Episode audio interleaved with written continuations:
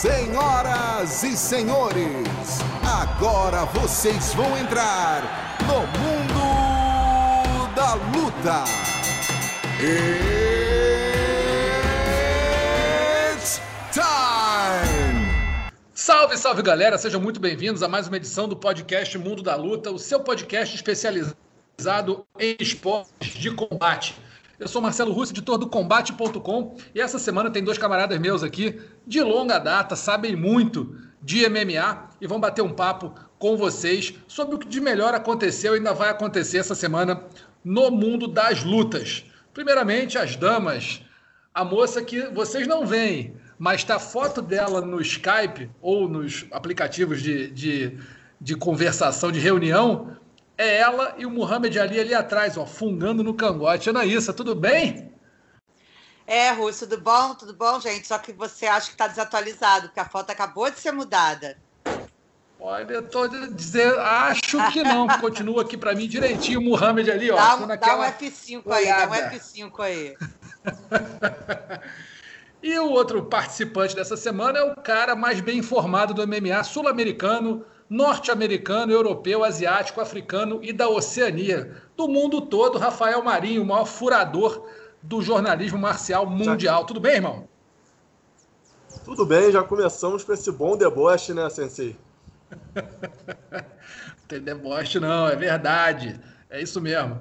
Bom, para o pessoal que ainda não conhece o podcast Mundo da Luta, o esquema é sempre o mesmo: três assuntos principais e depois a gente elege o nocaute, a finalização e a vergonha da semana. Sempre lembrando que o podcast Mundo da Luta pode ser acessado também no Spotify. Procura lá Mundo da Luta, você vai achar e aí pode ouvir não só a edição dessa semana, como o nosso histórico aí de vários e vários e vários podcasts gravados. Primeiro assunto dessa semana, falou-se bastante aí, muito, sobre o nocaute do Joaquim Buckley, né? Sobre o nosso glorioso, qual é o nome dele que apanhou? Impa Kazangarai, se eu não me engano é isso, não é isso? Deixa eu ver aqui o nome dele, Impa Kazangarai. Tomou aquele pé na cara que ninguém nunca tinha visto acontecer. Eu eu venho falando dessa possibilidade de golpe há muito tempo, mas assim, enfim, as pessoas não me dão muito crédito, mas quando o cara segura o pé de um, de um lutador, ele pode usar aquela mão como impulso. Falo isso há muito tempo, mas agora finalmente recebi o crédito que eu gostaria de ter. Finalmente, Joaquim Buckley provou que a minha teoria era verdade. Nocaute sensacional no segundo round no UFC Moraes versus uh, Sandagen. Mas aí vem a pergunta que muita gente falou depois do evento. Será que aquele é, nocaute do Joaquim Buckley foi o maior da história do UFC, não vou falar da história do MMA nem do Vale Tudo, que é muita coisa, mas do UFC. Então eu vou perguntar para vocês, Anaísa, Rafael Marinho, vou começar com a Ana.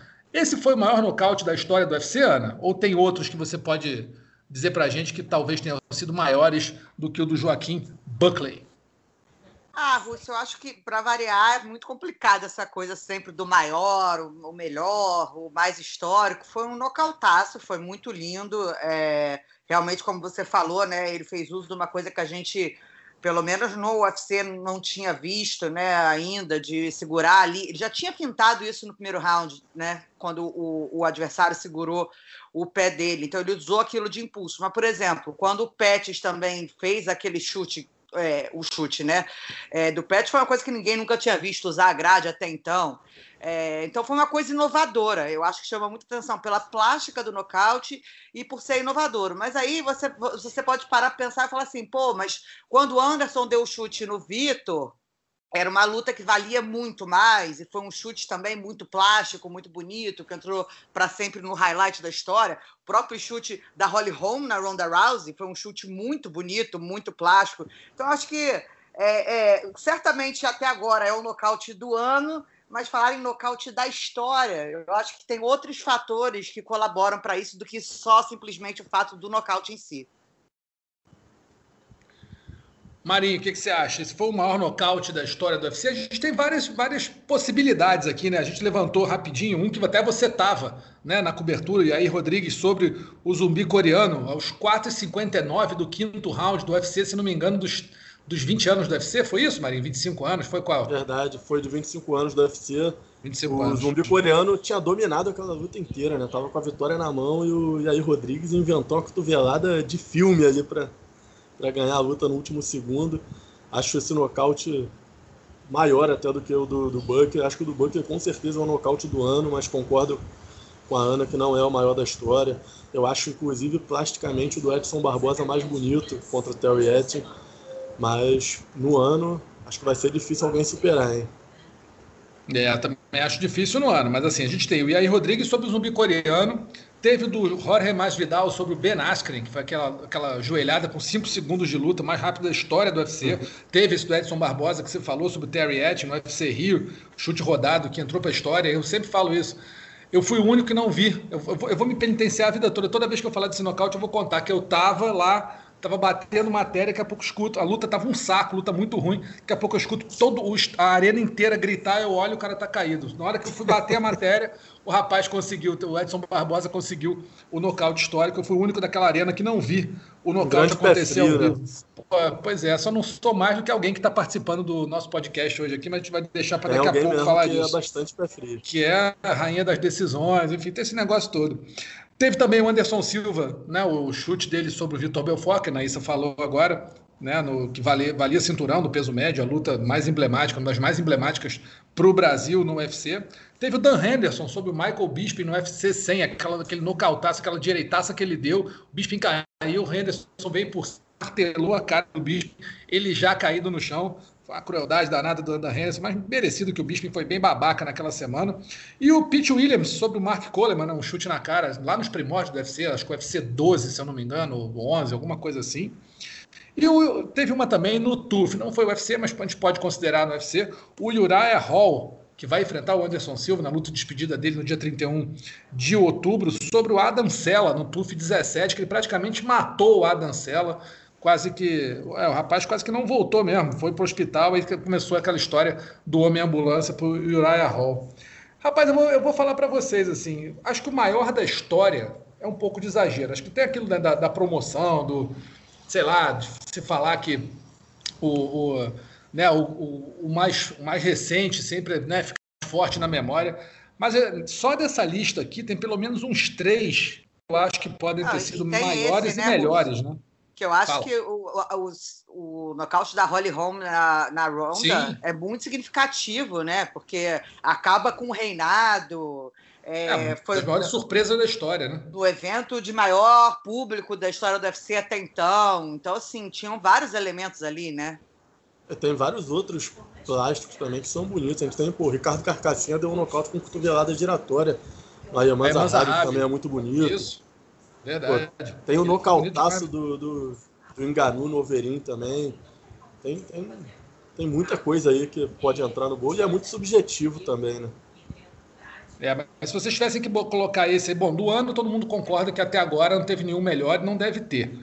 Mas se vocês tivessem que colocar aí numa, numa ordem desses aí que a gente falou, esse do Buckley bateria algum desses ou ele fica atrás de todos, na opinião de vocês? De todos não, de todos não. Bate alguns que foram citados aí.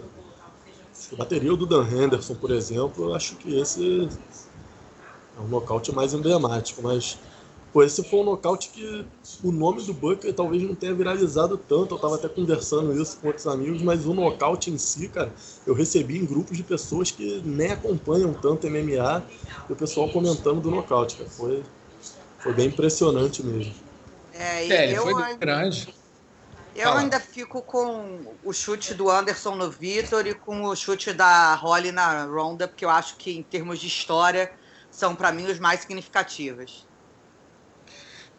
Cara, vou dizer pra vocês aqui que acho que o do Masvidal no Ben Askren foi assim um nocaute totalmente inesperado, um negócio que, assim, esse do Joaquim Buckley, pô, na hora eu vi, eu falei, rapaz, o que, que esse cara fez? Mas o, o, o Masvidal, todo mundo ficou meio congelado, né? Porque não Também só foi muito aí, rápido, hein, como foi.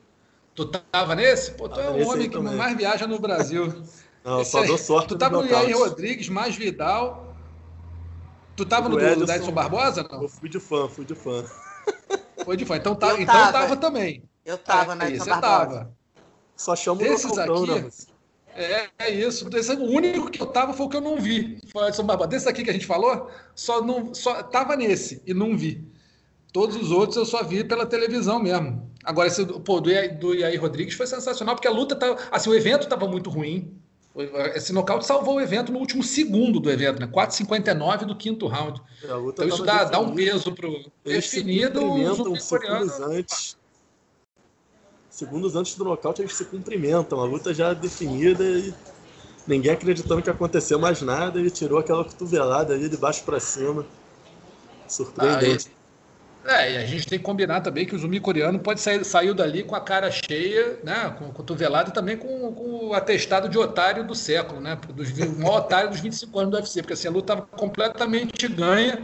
O, o, o, o Yair Rodrigues chama o, o, o coreano, não, vamos lá, vamos trocar. Faltava o quê? Cinco segundos que ele chamou? Nem isso. Aí o coreano é. parte para cima.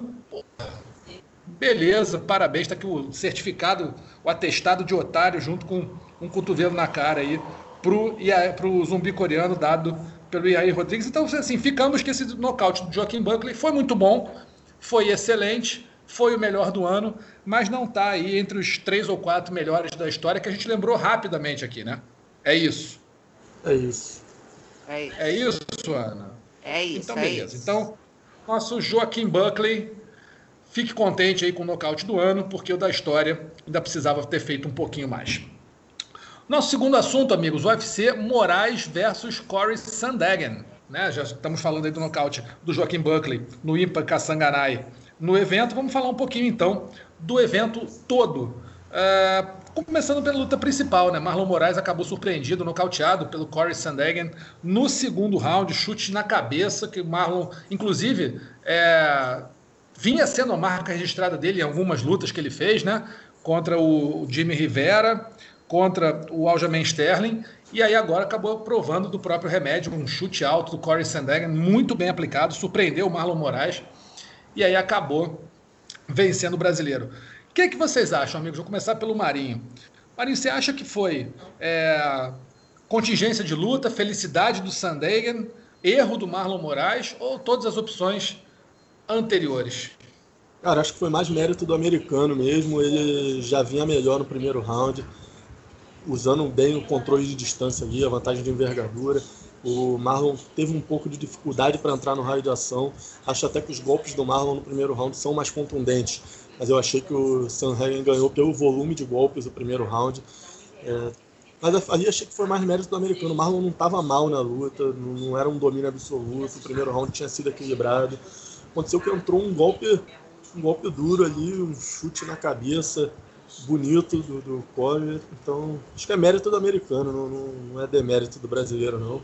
Eu achava que o Marlon ia conseguir encurtar mais a distância e botar mais pressão, mas o Corey mostrou muito, muito, se mostrou muito bem no controle de distância na luta, então acho que é mérito dele. O que, que, você acha? É, eu também acho. Acho que o Marlon estava ali no primeiro round tentando achar a distância, né? O adversário mais alto, não estava tava bem até no primeiro round. A, o que mais me surpreendeu foi essa declaração depois do, do adversário falando que treinou isso com a namorada, né? A namorada, esse golpe, coitada da namorada dele. É, mas foi um golpe muito plástico e é isso. É, muita gente é, questionou se o juiz parou muito cedo, né? Porque o Marlon, assim que toma o golpe, ele dá um rolamento, mas historicamente ele ainda poderia se defender um pouco ali na guarda, a gente não sabe o que, que aconteceria. Eu, na hora, não senti, achei que o árbitro realmente, na hora, achei que parou bem. Não vi o replay ainda para saber se. Mas, mas acho que já estava meio liquidada a fatura ali. É, eu acho que o Marlon é foi vítima da, da competência do, do Corey Sandhagen mesmo. Acho que ele, o, o o, ele, ele, um pouquinho antes de ele aplicar o golpe, eu vi uma, uma análise do, do nosso amigo Fernando Capelli, está sempre ali, né, um especialista em, em Muay Thai, em, em kickboxing, é, e ele fez uma análise muito boa. Se você olhar o golpe um pouquinho antes, o Sandhagen, ele dá um primeiro chute na linha de cintura com o mesmo movimento, exatamente igual. Então ele condiciona o Marlon no, no, no movimento seguinte, o Marlon defender aonde ele atacou da primeira vez, e ele variou. Então o primeiro chute na cintura, quando o Sandhagen dá o segundo chute, é o chute rodado, o Marlon instintivamente procura proteger mais a linha de cintura e deixa a cabeça aberta, desprotegida, né? E é ali que que o golpe entrou. Então, muita técnica e muita, muita habilidade do Corey Sandhagen nesse chute que ele, que ele aplicou. Para mim, também, concordo com vocês, foi muito mais é, mérito dele. Eu acho que o Marlon não errou, não, não teve um erro ali. Teve uma, uma felicidade do americano. Mas isso do juiz ter parado, o árbitro ter parado a luta é, antes, eu discordo totalmente. Acho que ele foi perfeito. Inclusive, assim, muita. O próprio Marlon falou ali, mas não foi veemente. Porque quando o lutador é veemente, ele, ele, acha realmente que tinha que ter parado e tinha que ter. que o árbitro errou, ele é muito veemente, até no próprio octógono. O Marlon foi nada, assim, não teve veemência. Ah, é. Perguntaram, acha que parou antes? Ele, ah, é. Ah, tá, acho que teve isso, ele parou, entrou na frente ali imediatamente, mas não estava, não tava, assim, tendo, não tinha certeza absoluta que o árbitro tinha errado nem nada, ou tinha parado antes, que ele ainda estava na luta. O Marlon realmente ficou fora. Parece que teve uma fratura no osso malar, a gente não sabe ainda, mas parecia, né? Pelo menos o Sandegen falou isso depois da luta, que viu é, um inchaço no local exatamente onde bateu, logo assim, imediatamente. Então pode ser que tenha tido uma fratura, que também seria muito ruim se ele continuasse lutando. Então, mérito aí para o Corey Sandegen. Agora fica aquilo, né? o Marlon deu vários passos atrás na, no intuito dele de voltar a disputar o cinturão, de disputar o cinturão da categoria. Ele estava né, imaginando que essa vitória faria com que ele fosse o próximo desafiante depois do Aljamain Sterling. Sterling deve ser o, o próximo desafiante ao, ao cinturão do Petri Yan. E agora o Marlon deu uns passos atrás. Queria saber de vocês o que, que vocês acham. Tem alguma, alguma luta aí que possa encurtar esse caminho para o brasileiro voltar a ser um dos top contenders ali, pensado para disputar o cinturão? Marinho. Cara, é difícil pensar. Talvez o Frank Edgar fosse um bom nome, mas eles eram amigos, treinavam juntos. Acho que tem que pegar alguém do top 10, talvez o Jimmy Rivera, não sei, cara, Rob Fonte tem alguns nomes ali do ranking que ele pode enfrentar, mas acho também que não é uma derrota que é o fim do mundo para o Marlon, não. Acho que, claro que dá alguns passos atrás, mas ele aí com mais uma, duas vitórias já voltaria para as cabeças, na minha opinião. Ele é um cara que tem um nome grande, já fez grandes lutas, é, é um nocauteador. Acredito que ganhando mais duas ou três, acho que ele volta para as cabeças. Eu também, também acho isso. É, não, Até porque ele estava lutando bem, né? Tipo, não, não é uma coisa, ah, meu Deus, foi massacrado e nada. Faz parte do jogo, nocaute. Né? É. Concordo totalmente. Na, no coevento principal, teve ali o Edson Barbosa, que fez uma luta né, taticamente perfeita contra o Macuana Mirkani. Venceu por decisão unânime, né? A gente até imaginava, eu, eu imaginava que o Barbosa fosse fosse nocautear nessa luta, porque o estilo dele é, casava muito bem com, com o nocaute a seu favor contra né, o, o, o, iraniano naturalizado finlandês. Mas eu achei que Barbosa foi, botou o, livro de regra debaixo do braço e foi muito mais estratégico do que a gente imaginava que seria, pelo menos que eu imaginava que seria. Aí eu pergunto para vocês, até boto para para Ana essa aí primeiro. chegou a hora do Barbosa pensar mais em vencer do que nocautear, Ana, já que é, nas últimas lutas ele partiu realmente para nocautear, as últimas três que ele fez, ele acabou é, não, não, não vencendo. Algumas até ele venceu, ganhou, mas não levou. Né? Mas será que é uma boa para ele agora ser um pouco mais estratégico, pensar em vencer, em construir algumas vitórias, mesmo que não nocauteando? Ou você acha que ele tem que continuar partindo para o nocaute como ele vinha fazendo sempre?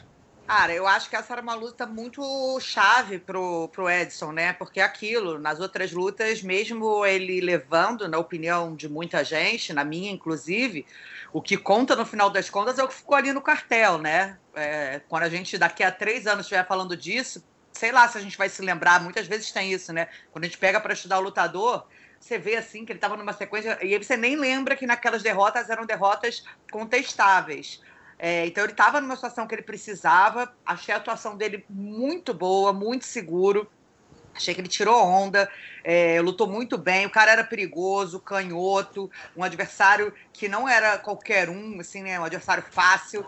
É, fez, defendeu muito bem queda, então achei que ele mostrou uma evolução que ele, uma evolução que ele estava precisando mostrar e também uma performance segura. Não sei o que, que vai ser na, das próximas lutas, é, mas essa vitória era uma vitória chave. Talvez se ele tivesse sido nocauteado nessa, poderia ter sido bem pior. Né? Se ele tivesse aberto, quer dizer, nocauteado, nocauteado não, né? Porque o cara certamente ia querer finalizar. Mas se ele tivesse é, é, dado, né, se exposto mais na luta, talvez ele pudesse sair até numa derrota na decisão dos juízes, porque a gente, os juízes deram alguns resultados controversos nessa noite é, de sábado, e ele precisava muito dessa vitória. Marinho, concorda? Acha que o Barbosa foi por um caminho mais estratégico e, e talvez esse seja o caminho para ele nas próximas lutas, a não ser que esteja muito claro o, o nocaute à frente dele para acumular vitórias? Eu não vi dessa forma, não. Não achei que ele não buscou o nocaute. Pelo contrário, ele deu três knockdowns. Eu achei que teve mais mérito aí do americano, que aguentou muita pancada do, do Edson. O Edson chegou perto de nocautear duas ou três vezes. Não achei que foi por não buscar o nocaute. Achei que teve uma atuação dominante, foi muito bem. E eu achei que tentou nocautear. Achei que o cara que aguentou mesmo os golpes do Edson. E Acho que agora a tendência é enfrentar alguém do top 10. O UFC já tentou marcar ele contra Josh Emmett, contra Jeremy Stephens, contra Shane Burgos, contra Sud. À frente dele no ranking. É, desses aí, acho que só o Jeremy Stephens está com luta marcada, se eu não me engano. Então, qualquer um dos outros acho que seria um bom nome para ele na próxima luta. É, eu acho que o Edson não tentou nocautear, não. Eu acho que em outros tempos, talvez ele, quando conseguisse o um knockdown, alguma coisa assim, como ele fez, por exemplo. É, não, não, chegou a ser um knockdown, mas foi uma, uma balada muito grande. É, naquela luta dele, uh, rapaz, a minha memória não está das melhores, não. Aquela Kevin que Lee? o adversário. Kevin Lee, Kevin Lee, exatamente. Kevin Lee, ele acertou uma pancada no Kevin Lee, acho que foi um chute na cabeça, alguma coisa assim, que o Lee dançou o fricote do Luiz Caldas ali, né, cara? E aí, o que, que o Barbosa fez? Pô, agarrou e levou pro chão. Tá bom que ele tinha apanhado muito, né? talvez tivesse é, até um pouco automático. Pesou, pesou, essa questão de já tá muito abalado também. Tá, tá, muito castigado na luta, também achei. Mas assim, nessa agora, eu acho que ele talvez tenha até mostrado que aprendeu um pouco mais a lição. Quer dizer, não partiu, quando o Americani caiu, ele não partiu para cima que nem louco, sabe? Ele tava um pouco mais é, eu achei que ele estava um pouco mais estratégico na, na, na disputa. Fala. E ele tinha é, treinado bastante o triângulo de mão, né? A gente viu que ele tentou encaixar algumas vezes. Então, assim, eu acho é, que por isso que eu gostei de ver. achei que ele defendeu muito bem queda. Achei uma evolução grande nessa parte. Eu acho isso, né? né, né como o Marinho falou, ele deu vários knockdowns, se eu não me engano, no segundo round deu a abertura até de 10 a 8, não lembro se foi o segundo. Mas é, acho que ele mostrou uma performance bem sólida. Então eu fico mais feliz por isso. Assim, ah, não, não teve nocaute? Ok. Mas mostrou uma evolução grande como lutador. E adaptado na categoria. É, tomara que o Edson continue bem nessa categoria. É uma categoria difícil. Inclusive, os tops são lutadores muito duros. Mas acho que ele tem chance aí. Não sei de cinturão, mas acho que tem certamente chance de avançar bastante nessa, nessa divisão do peso pena. É, os outros brasileiros que se apresentaram, Marcos Maluco, Rodrigo Zé Colmé e Bruno Buldoguinho, acabaram sendo derrotados. Mas desses aí, né, amigos, acho que a, a situação pior mesmo é do Buldoguinho, que sofreu a terceira derrota seguida no peso mosca, não justificou a indicação que o Henry Cerrudo fez junto ao Dana White para que contratassem ele. E aí eu quero pergunto a vocês, vocês acham que ele já está correndo risco de demissão ou o Cerrudo ainda é um padrinho forte ali para ele, para de repente conseguir uma sobrevida, mais uma ou duas chances aí para tentar se provar é, merecedor de continuar no UFC? O que, você acha, Ana? É uma categoria que abre é, chance para isso, né? Porque tem. É, é uma categoria que está precisando de nomes. Foi. Ele pegou um adversário muito maior que ele, não conseguiu né, ultrapassar esse lance da, da envergadura, adversário chato, cozinhou. Complicado, a situação fica complicada, mas acho que deve ter mais uma chance sim, conhecendo o UFC como a gente conhece, né? Você concorda, Marinho? Eu acho que o Bulldoguinho já está ali com o bilhete azul pronto para ser recebido. Cara, pode ser que, que tenha mais alguma chance, mas Acho que o fator mais preocupante aí é que ele ainda não mostrou que está pronto para lutar no UFC. Não mostrou que tem nível para lutar no evento do tamanho do UFC hoje. Ele pode vir a ter no futuro, ele pode evoluir, tem 30 anos, mas hoje não parece ser um cara que esteja no nível dos lutadores do UFC. Foi outra derrota que ele foi dominado. O Lamberkov ganhou com muita tranquilidade, na minha opinião. Não foi ameaçado em nenhum momento. Então acho que esse é um fator que preocupa muito mais o futuro dele na organização.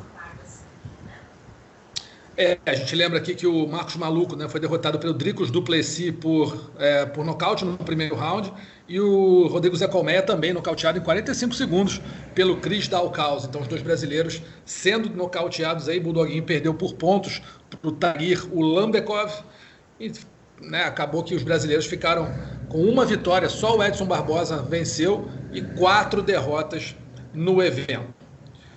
A Anaísa comentou o evento todo, né? Só registrando assim, Nada a ver com pé frio nem nada, mas foi ah, o evento Obrigado. inteiro. Ah. Deve ser coincidência. ah, é coincidência. coincidência final certamente. semana. Tem brasileiro também, hein? Você tá o quê? Tô no preliminar esse final de semana. Tem brasileiro também. Vamos Poliana falar dele agora. Poliana Botelho que se cuide. Vamos falar agora do nosso terceiro assunto aqui, o UFC Ortega versus Zumbi Coreano, que acontece no próximo sábado, dia 17 de outubro, card preliminar começando às 5 da tarde e o card principal às 8 horas da noite. Antes um pouquinho tem o aquecimento combate às 4h45 horas, sempre horário de Brasília. E você acompanha tudo no combate é, com exclusividade ao vivo e na íntegra. Combate.com Sport TV 2 transmitem as duas primeiras lutas do card preliminar e o site acompanha o evento inteiro em tempo real. E a gente fala logo rapidinho aqui da luta principal, principal Brian Ortega né, que vem de dois, quase dois anos de ausência, desde aquela surra que ele levou do Max Holloway, e vai encarar o zumbi coreano na luta principal é, desse sábado. E assim, eu, eu, fico um pouco na dúvida se essa luta é boa para o Ortega ou não. O Ortega é um lutador muito, muito versátil, um cara assim, de um chão ótimo, trocação razoável, nocauteou Frank Edgar, finalizou aí vários adversários, mas diante do Max Holloway ele tomou, né, na verdade, levou um passeio do havaiano e vai encarar o zumbi coreano, que tem um chão muito bom, uma trocação muito boa, existe a pancada. O que, que vocês acham? Marinho, é uma luta boa para o Brian Ortega se recuperar daquela surra para o Max Holloway e, ao mesmo tempo, já dá a ele algum espaço aí para subir na categoria, para de repente tentar imaginar uma nova disputa, uma, disputa, uma nova disputa de cinturão, né? Ou é, é pedreira? O zumbi coreano não é aquele adversário muito bom para o estilo dele. Cara, pensando em ter uma nova chance pelo cinturão, o Zumbi é um excelente adversário para isso. Se ele ganhar, ele provavelmente se credencia uma nova chance. Agora, pensando em casamento de estilo, em todos os danos que ele sofreu na última luta dele contra o Max Holloway, pensando que ele está aí há mais de um ano sem lutar, voltar contra um cara como o Zumbi coreano, eu acho um péssimo casamento para ele hoje. Estou aqui entregando meu palpitão do combate já mas eu acho um casamento de estilo muito ruim para ele hoje, o Zumbi. Um cara que tem muito volume de golpes, que bate muito pesado, que vai causar mais danos cerebrais ainda ele, depois de tantos que ele já sofreu na luta contra o Max Holloway. Acho uma luta muito perigosa. Acho que o Zumbi coreano é um cara muito completo. Acho que o, o Brian Ortega mostrou muitos buracos no boxe kickboxing dele, especialmente na parte defensiva. É, Vamos ver que tipo de ajustes ele encontrou. Eu não vejo o Brian Ortega sendo um cara que vai procurar botar para baixo. Ele não é um lutador que tem um jogo de quedas tão bom assim. Não mostrou isso até hoje, pelo menos. Pelo contrário, ele é um cara muito perigoso no chão quando é derrubado. É um cara que tem uma guilhotina muito perigosa, triângulo muito perigoso. Mas a gente não vê ele procurando a queda jogar por cima. Contra o zumbi, talvez esse fosse o melhor caminho. Mas eu não consigo ver ainda talvez uma mão que entre muito forte ali, que balance o zumbi, mas em termos de casamento de estilo, eu vejo um casamento bem mais favorável ao zumbi coreano. Tô com o Marinho também, né? O que você acha, Ana? Concorda? Concordo plenamente com o Marinho. Fez a análise perfeita da luta, pode inclusive pegar o meu lugar no sábado para comentar. Pô, não tem esse talento não, Ana, vou deixar para você. É, eu acho, eu acho que, o, que o Ortega pegou uma luta complicada para ele. A gente lembra que na luta com o Holloway ele sofreu é, o recorde de, de, de, golpes né, numa luta no peso pena, 290 golpes que ele sofreu na cabeça. O Holloway chegou a, a falar com ele assim, pô, desiste porque tá ficando ruim para você no meio da luta. Então, É, é uma, uma. E o zumbi é aquilo, ele aguenta muito e bate bem também, né? Um, um lutador bastante forte. Então acho que o Ortega pegou aí uma carne de pescoço. Esse zumbi coreano aí, o Shang Tsung Jung, vão fazer as duas da luta principal. Também estou declarando meu voto aqui no zumbi coreano no palpitão do combate. Não bem copiar, pior não, que o Marinho. Marinho é... não. vou te copiar, não, fica tranquilo. Vamos ver como é que essa luta vai acabar. Tem, tem uma surpresa aqui. Mas Marinho minha surpresa está errada. Que eu tô... dessa semana. Marinho foi a apontador dessa semana. Se aproximou do líder, não é isso? Gleidson Venga? Estamos chegando, mas Gleidson é um monstro no bolão, né? É um monstro, mas estou achando que Marinho vai, vai dar aquela atropelada no fim, ou então, né? Sei lá, aquela paraguaiada também, aquele o cavalo vai dar aquela, aquela, aquela mancada no fim, vai acabar ficando fora do pódio. Vamos ver. Temos também quatro brasileiros nesse evento do fim de semana. No co-evento principal, né, a, a, última brasileira a se apresentar vai ser a Jéssica Batistaca, que vai enfrentar a Caitlin Chukagan. A Jéssica vai subir de peso, ela tava, né, já lutou no peso galo, desceu para o peso palha e agora vai se apresentar no peso mosca, terceiro peso que ela defende no UFC, a brasileira ex-campeã peso palha, e vai encarar a americana, a, a Caitlin Chukagan, que tem um biotipo muito parecido com o da Rose Namayunas, que deu, deu problemas para a Jéssica. Mesmo na luta que a Jéssica venceu a Namayunas no primeiro round, eu lembro que deu um sufoco na Jéssica. Jéssica né, perdeu o primeiro round aqui no Rio de Janeiro, quando ela foi campeã, e depois, na revanche, ela perdeu a luta. A, a Rose Namayunas usando muito bem a distância e o fato de ser mais rápida e mais ágil para pontuar em cima da Jéssica. Pergunto para você, Ana, você acha que é uma adversária perigosa a Caitlyn Chukagan? Já lembrando que ela está na categoria de cima, ela é natural da categoria de cima, diante da Jéssica, você acha que a brasileira tem mais chances de sair vencedora desse confronto? Ah, é um confronto bem duro. Caitlyn Chukagian é uma excelente lutadora, todas essas características que você falou, a gente tem que ver como é que a Jéssica vai se comportar na categoria de cima. Mas eu e você, Rússia, a gente conversou com a Jéssica na semana passada no Giro Combate e eu gostei. Eu achei assim, é, são decisões que você tem que tomar né, ao longo da sua carreira, até desafios para poder te motivar. Então a Jéssica vinha de uma, vendo, vindo dessa derrota da última luta para Rosna Mayunas, em que ela foi bem no último round, que ela é, achou ali no último round, encontrou a, a, não só a luta dela, mas também como ela mesma falou, né, que ela ficou muito triste depois da derrota para a chinesa e que ela precisava ter alguma motivação a mais. Então eu, eu vejo assim essa reinvenção da Jéssica um, um um passo importante na categoria, um passo importante na carreira dela, porque ela falou, não é definitivo, né, que ela vai ficar na categoria de cima, ela pode flutuar entre as duas categorias, é, é, então, eu acho que é interessante para você motivar, dar um novo ânimo, um novo respiro na carreira da Jéssica. É uma luta super perigosa, mas também é, é, que nem o caso que a gente falou da luta principal, né? Os louros, quando, se, quando você colhe com uma vitória em cima de uma pessoa que já tem um nome, são muito maiores do que talvez se ela enfrentasse alguém que não tivesse nome na categoria como a Tio É, é verdade. Tem, tem razão mesmo. Agora, Marinho, você conversou com a, com a Jéssica recentemente, né? Ela disse aí que a, que a Caitlyn tá um pouquinho marrentinha lá, em, lá na Ilha da Luta, né? Eu conversei há pouco com a Jéssica Batistaca, eu e o Pedro Machado. A gente conversou com ela cerca de duas horas antes da nossa gravação aqui do podcast. E ela estava falando que já cruzou algumas vezes com a Kathleen e que toda vez que passa por elas, a Kathleen, os treinadores dão risadinha, dão uma debochada do tamanho dela, viu o treinador fazendo com as mãos como se ela fosse muito pequena. E ela disse é, a Cat, que a Kathleen está menosprezando ela, mas que a última vez que isso aconteceu foi com a Cláudia Gadelha, que ela vai fazer pior com a Kathleen do que fez com a Gadelha. Palavras da Jéssica, não sou eu que estou dizendo, em breve vai estar tá no ar aí no combate.com, mas ela está mordida e como vocês falaram, acho que é foi uma boa decisão essa de enfrentar a Kathleen. Acho um tiro certeiro aí em termos de gerenciamento de carreira.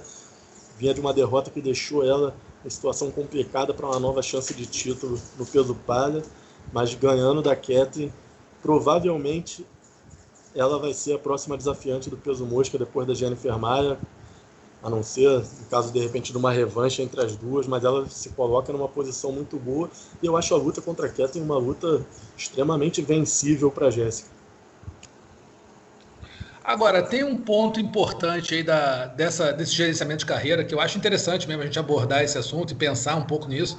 Mas, assim, é, Será que é melhor a lutadora flutuar entre duas categorias ou se fixar em uma? Porque assim, a gente tem hoje a Amanda Nunes, que é campeã, e ela sim flutua muito bem entre as duas categorias, domina as duas. Uma delas, né, que é peso pena, não é nenhuma categoria definida. Sempre aparece uma lutadora para lutar com ela, mas não tem um, um ranking, não tem uma, um plantel de lutadoras realmente extenso. Mas no caso da Jéssica, em duas categorias que tem ranking, tem plantel de lutadoras, no peso palha e no peso mosca, ficar flutuando entre as duas vocês acham que é a melhor maneira dela gerenciar essa, né, essa intenção dela de ser campeã novamente? Ou era melhor se fixar forma, em uma e se concentrar em uma, em uma só? Flutuar de forma constante pode não ser a melhor decisão, mas eu acho que essa luta específica é uma decisão certeira.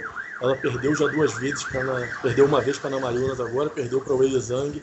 Não disputaria o título agora em caso de vitória. Se ganhar da Ketten, provavelmente disputa contra a Valentina ou contra a Jennifer, mas, enfim, a Ketlin é a número um do ranking, disputou título há pouco tempo, vem de vitória.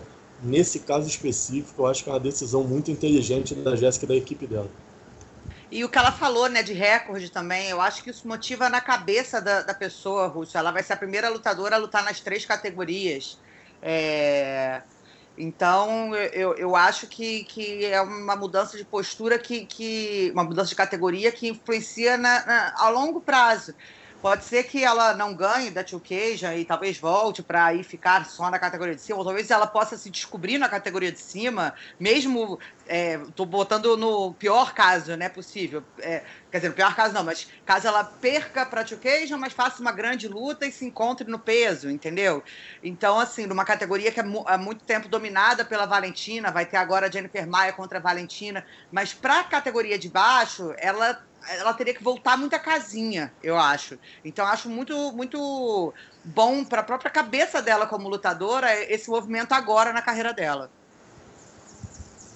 Perfeito. Então, aí todo mundo batendo palmas para gerenciamento de carreira da Jéssica, os objetivos dela nessa, nessa nova caminhada dela e agora no peso mosca. De repente ela consegue uma disputa de cinturão, pegaria, caso vença a Caitlin Chukagan, a vencedora de Valentina Shevchenko e Jennifer Maia, que vão fazer a disputa do cinturão peso mosca feminino. Também tem nesse evento do, do próximo sábado Cláudio Hannibal e Tominhas Almeida. Né? O Hannibal vai enfrentar o James Krause e o Thomas Almeida, depois de uma longa pausa na carreira, muitas lesões, né, complicações aí, vai voltar contra o nosso glorioso. Vou pegar o nome dele aqui. Cadê, cadê, Jonathan cadê? cadê? Martinez. Jonathan Martinez. O, o, o Tominhas volta contra o Jonathan Martinez. Quero saber de vocês, quem pegou aí uma pedreira um pouco maior? E se o Tominhas, falando especificamente dele, vai voltar a ser aquele matador que ele era antes do nocaute sofrido diante do Code Garbrandt tempão atrás. Marinho. Eu acho esse casamento de luta do Hannibal contra o James Krause um desrespeito, na real, da parte do UFC com o Hannibal. Um cara que tem cinco lutas e cinco vitórias no UFC, já ganhou do Leon Edwards. Pô, tem, tem tido boas performances, merecia enfrentar alguém melhor posicionado, vai enfrentar um cara que vem de derrota. É, achei que, que faltou respeito aí da organização com o Hannibal nesse sentido, de dar uma, uma, um desafio mais duro. Por mais que o James Krause seja um bom lutador e pode até ganhar essa luta, mas o Hannibal merecia enfrentar alguém melhor posicionado na divisão hoje. O Tominhas é a grande incógnita desse card, né? Muito tempo sem lutar, vinha mal, com muito problema de absorção de golpes. Tem que ver como ele vai voltar, mas é muito difícil traçar qualquer prognóstico para o Tominhas nessa luta. É, exatamente. Tanto né, o Tominha está. Há quanto tempo sem lutar que ele está? Cara, deve ter cerca Olha, de três anos. Um... É, quase três anos, por aí. Um tempão. Vou pesquisar aqui. Mas acho é, que é não, e, e, é, e aquela coisa, né? Porque é, quando o Tominhas ele surge no cenário, principalmente no cenário brasileiro, que tem essa aflição de ter um, um novo, né, um, uma nova promessa, quem, é, quem são os novos talentos da nossa geração. Então é, é, engraçado isso, porque todo mundo tem muito Tominhas né, nessa memória de que ele seria o cara e tal. Então, é, é, quando a gente entra para fazer comentários em live, nessas coisas, todo mundo sempre pergunta pelo Tominhas, era sempre aquele mistério, realmente, porque ele ficou muito tempo afastado. Então, Dois anos é e nove meses, Ana, que ele não luta. É, então é muito difícil fazer um prognóstico assim, né? Saber se ele vai sentir o tempo, sentir o, o hip, né? O, o, a, o tempo de Cade mesmo, como é que ele vai voltar. Tomara que volte sendo aquele Tominhas que realmente fez ele ter é, esse hype que ele tem. É, veio daquela derrota pro. Né, faz tanto tempo, mas a derrota para o Code que foi uma derrota, um nocaute que é, muita 2016 gente. 2016 essa, essa derrota. Pois é, 2016. faz muito tempo. Acho que eu ainda morava em Las daí, Vegas nisso. Nossa provavelmente ele, ele, perdeu para o Garbrandt e ganhou do Morales no segundo round, depois perdeu para o Rivera, perdeu para o Rob Fonte e ficou mais, quase três anos aí sem poder lutar, tá voltando agora. Teve problema também de, de problema no, no, olho, né? Teve que fazer cirurgia, enfim, teve muitos problemas. O Tomias é uma pena, porque ele está com, já com 29 anos. Né? Então perdeu muito do, do, do, da fase que o lutador, se não está no auge, está num momento muito bom da carreira, né? Com 25, 26 anos, isso aí ele ficou parado de 26 até quase 29, já está com 29. Então é um, é um problema realmente que o Tominhas vai ter que lidar esse, esse tempo sem, sem luta. Então concordo com o Marinho, é muito é muito é, é uma incógnita muito grande. E a gente acaba achando que, assim, dependendo de como tiver o Jonathan Martinez, com mais ritmo, com menos é, é, problemas enfrentados ao longo dos últimos tempos, pode ser uma, uma dureza para o brasileiro. Com, com, relação ao Hannibal, eu concordo com o Marinho. Acho que o Hannibal há muito tempo merecia um adversário mais duro, um adversário mais ranqueado. E essa falta de respeito é, é, é, cirúrgica, exatamente isso. É uma falta de respeito imensa contra o brasileiro, que vem aí invicto no UFC, ganhando de adversários bons. O último, aí, o, o, o último não, mas o mais o mais forte, o Leon Edwards, que está aí brigando para ver se disputa cinturão, ou pelo menos chega para lutar com o Durinho, lutar com caras que estão no topo da categoria. O Hannibal já ganhou dele e nunca chega uma grande oportunidade. Né? Então o brasileiro está meio que sendo deixado ali de lado, o que é um problema para o lutador que já não é mais nenhum garoto também. E a gente fala por último aqui nesse desse evento na Poliana Botelho, que vai enfrentar Gillian Robertson, no, na luta que fecha o card preliminar. A brasileira venceu três das últimas quatro lutas dela no UFC e vai ter pela frente uma, uma rival que tem sete lutas na organização, mas nunca se firmou muito como uma top. Eu queria perguntar para vocês se a Poliana é favorita para essa luta ou se a Guilherme Robertson pode atrapalhar um pouquinho os planos da brasileira. Ana? A Poliana também vem não é, num, luta desde do, acho que tem um ano e seis meses, mais ou menos, sofreu com algumas lesões. Na verdade, ela estava escalada para uma luta em Anaheim no ano passado e a adversária dela acabou se machucando, depois ela machucou, então sofreu com algumas lesões. Aí veio todo o problema da pandemia e finalmente ela vai voltar. Conversei com a Poliana, é, até ela postou agora uma foto mostrando até a forma física dela ela evoluiu muito fisicamente nesse meio tempo. É, vai ter uma lutadora difícil, dura. A Julia, a Julia Robertson é uma lutadora que ela trabalha aos pouquinhos, né? Ela não se afoba, assim. Ela, ela vai buscando e ganhando as posições ao longo do, do combate. É perigosa na parte de chão, mas eu acho que a brasileira tem boas chances sim, Russo. Eu acho que a Poliana ela é perigosa no jogo em pé treinou bastante para essa luta e vem motivada. Ela muito tempo vem pedindo luta, vem pedindo para lutar. Então acredito que é uma boa luta para a brasileira. Muito bem, a gente lembra aqui que o UFC Ortega versus Zumbi Coreano acontece nesse sábado, dia 17 de outubro. É, o aquecimento combate começa às 4h45 da tarde, 5 horas da tarde, sempre no horário de Brasília é o card preliminar e o card principal começa às 8 da noite. Você acompanha tudo no Combate. Sport TV 2 e Combate.com transmitem as duas primeiras lutas do card preliminar e o site acompanha o evento inteiro em tempo real. É, antes de, da gente fazer a eleição do nocaute, da finalização e da vergonha da semana, vale o registro aqui que nessa quinta-feira a Cris Cyborg vai defender o cinturão peso pena dela do Bellator, no, no Bellator 249, contra a Arlene Blanco. É, Cyborg que conquistou aí, acho que é a única lutadora né, que tem o grande slam do MMA, já conquistou o cinturão nas quatro grandes é, organizações é, que tem MMA feminino, né, o UFC, o Bellator, o Invicta e o Strike Force.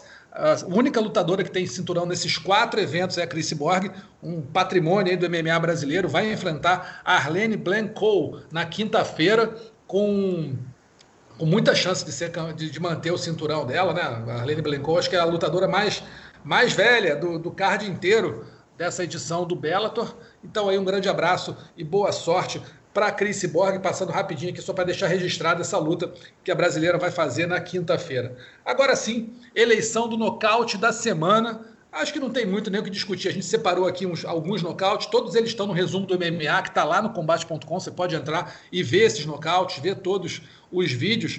O Joaquim Buckley contra o Impa Kassanganai. Você tem o Mamed Khalidov sobre o Scott Askan no KSW 55, um baita do nocaute, um chute alto, muito plástico, muito bonito. O Yves Landu sobre Terry Brazier no, no Bellator Paris, uma joelhada voadora também, muito similar a que o Anderson Silva aplicou em cima do Michael Bisping lá em Londres. E o Ilia Freimanov sobre o Erziman Bayramov no MMA Series 17, uma cotovelada giratória também muito parecida com o que a gente já falou aqui hoje do Ricardo Carcassinha sobre o Ayaman Zahabi, que foi lá em Nova York, no UFC, lá no Madison Square Garden. Quero saber de vocês aí, qual é o, o nocaute da semana? Precisa votar ou já podemos proclamar direto? Pode proclamar direto. Pode proclamar. Proclamado direto, Joaquim Buckley sobre Impa Kassanganai, o nosso nocaute da semana. Provavelmente vai ser o nocaute do ano. Já a finalização da semana, acho que tem briga. O Oliver Encamp sobre o Emanuel Dawa, uma gravata japonesa, olha, muito, muito bem encaixada. E o outro, outro candidato é o Michael Billups. A gente vai ficar devendo aqui o nome do adversário, pesquisamos aqui, mas não conseguimos achar. No XFN 368, um triângulo de mão muito justo também. Quero saber dos votos de vocês. Quem leva a finalização da semana? Ana. Eu vou do triângulo de mão no desconhecido. Michael Billups no famoso quem? O triângulo de mão é, no XFN 368. Marinho. Eu voto na gravata japonesa por ser mais diferente e deixo a missão para você definir a finalização da semana. Muito obrigado. Vou seguir o voto do amigo Oliver Encamp sobre Manuel Dawar gravata japonesa, além de diferente, muito justo. O cara começou a bater até com o pé para tentar se livrar ali para o juiz parar a luta, porque foi duríssima essa gravata japonesa. Então, Oliver Encamp sobre Emanuel Dawá, a finalização da semana. E a vergonha da semana fica com o amigo da Anaísa aí, que né, a, idade, a idade chega para todo mundo, amigo, sempre chega. Então, numa coletiva de imprensa virtual, Mike Tyson estava falando com os jornalistas da Inglaterra quando de repente, amigo, deu aquela cochilada na frente das câmeras. A gente não sabe se era fuso horário, se o Tyson estava cansado, acordou de madrugada ou a entrevista era de madrugada. O fato é, Anaísa, que seu amigo bancou o nosso saudoso Sérgio Noronha na transmissão da Copa do Mundo do Japão e da Coreia, quando deu aquela cochilada na frente das câmeras. Pode chamar de vergonha ou não foi só um lapso? Ah, eu vou de lápis. Pronto. Não gosto, não acho vergonha, não. Tadinho, tava ah, cansado. Tá uma vergonha, né, Marinho? Mas aí, posso dar uma outra vergonha rapidamente? Pode, Marinho, Não, Marinho comenta primeiro, depois eu falo uma outra vergonha. Não, não. Vai que é tua. Cara, eu quero mais uma vez dar uma vergonha para esses árbitros do, do UFC, esses juízes, cara, porque a gente teve algumas lutas essa semana que a decisão, umas coisas muito loucas acontecendo, né, de pontuação de round. E como a gente comentou na situação do Edson Barbosa, isso muitas vezes prejudica o show justamente por isso, porque é, você acaba dando né, uma derrota, às vezes, numa, umas decisões muito loucas. Então, assim, por favor, gente, mais atenção né, do, do, da juizada, assim, com, com os rounds, porque pode influenciar muito na carreira do, de alguns lutadores. É, eu acho que a gente podia até institu instituir aqui, Marinho, que é um cara do carnaval, sabe bem, acompanhou sempre muito os, os, bailes de. Os, os, desfiles de fantasia lá do Copacabana Palace, quando o Clóvis Bornai. Isso daí não é do meu tempo, não, cara, é do era seu o, tempo. Não, tu é um cara especialista em carnaval, você sabe disso. Eu sei que você era fã do Clóvis Bornai. E o Clóvis Bornai, ele era o Orconcur. Ele era. ele era o Orconcur. Que é o mais, que é o mais antigo aqui. Eu sou mais antigo, mas nunca curti carnaval. Você que é o um especialista, que o cara que Mentira que foi no carnaval. Mentira que caçou minha folga em 2018 para ir com o Marinho no samba. Bota a verdade ah, mas... na mesa. Bota a verdade ah, mas foi só uma vez. Foi um negócio de curiosidade, mais ou menos como você vai para um lugar assim, ah, vou ver como é que é a primeira vez, assim, experiência sociológica, você vai embora. Tá Uhum. Caiu é. a máscara. Foi uma vez só. Mas a gente podia instituir aqui o prêmio Or Concur para os árbitros e juízes, né? Porque assim, semana sim, semana não, é uma lambança do nosso árbitro lá na. Ou árbitro ou juiz lateral, né? Que ficam dando lá as, as notas. Então acho que a gente pode botar o Or Concur aqui para os o prêmio Clóvis Bornai, Rafael Marinho, Dior Concur para os juízes laterais e árbitros do MMA, para a gente não, né, sempre, porque sempre vai ter uma vergonha dessa. Então a gente pode sempre citar, acho que vai, ou o concurso da semana, pá. Mas aí a gente fala da vergonha, que eu não acho que foi um lapso, mas para mim foi uma baita de uma vergonha. Mike Tyson dormindo na entrevista de, de no meio da entrevista ao vivo lá com a imprensa inglesa. Foi vergonha, né, Mari? Pô, vergonha, vergonha. Dormir na é entrevista. É vergonha. O que, que você faria, Rússio, se você estivesse entrevistando? batia aquela palma alta assim, ó. Ou, oh, acorda! Acho que o Russo ia dar um pescotapa, cara. Não ia, e aí, não, mas imagina se você bate, você bate, é isso que eu ia falar, aí se ele acorda já no modo Mike Tyson. Se ele acorda no modo Mike Tyson, eu estaria aqui atrás das câmeras, do outro lado do planeta, só dando batendo aquela palma, assim, longe do homem, porque ali não dá para brincar. Além de brabo, é meio maluco. Então, deixa a vergonha da semana pro Mike Tyson, mas eu aqui e ele lá. Beleza, amigos, a gente vai ficando por aqui essa semana. Muito obrigado aí, Rafael Marinho. Pô, depois de tanto tempo, acho que pode começar a vir semana sim, semana não, né? Quando convida, eu venho, Rússio. É? Beleza, tá gravado. Anaísa, obrigado mais uma ele, vez, hein? Vou convidar ele para o Giro Combate, então, tá, Rússio? Pronto. Pode abrir sessão é essa semana? O Giro Combate é tá fixo com Marcelo Rússio e Anaísa. Fixo não tá, não. Mas beleza. O amigo pode participar quando quiser. A gente lembra, pessoal, que o podcast Mundo da Luta está disponível no combate.com. Você pode ouvir no site, ou então baixar para ouvir em casa, ou também no Spotify, no Google Podcasts, no Apple Podcasts e no Pocket Casts. Tá bom? Abraço para todo mundo, boa semana, até semana que vem com mais uma edição. Tchau, tchau.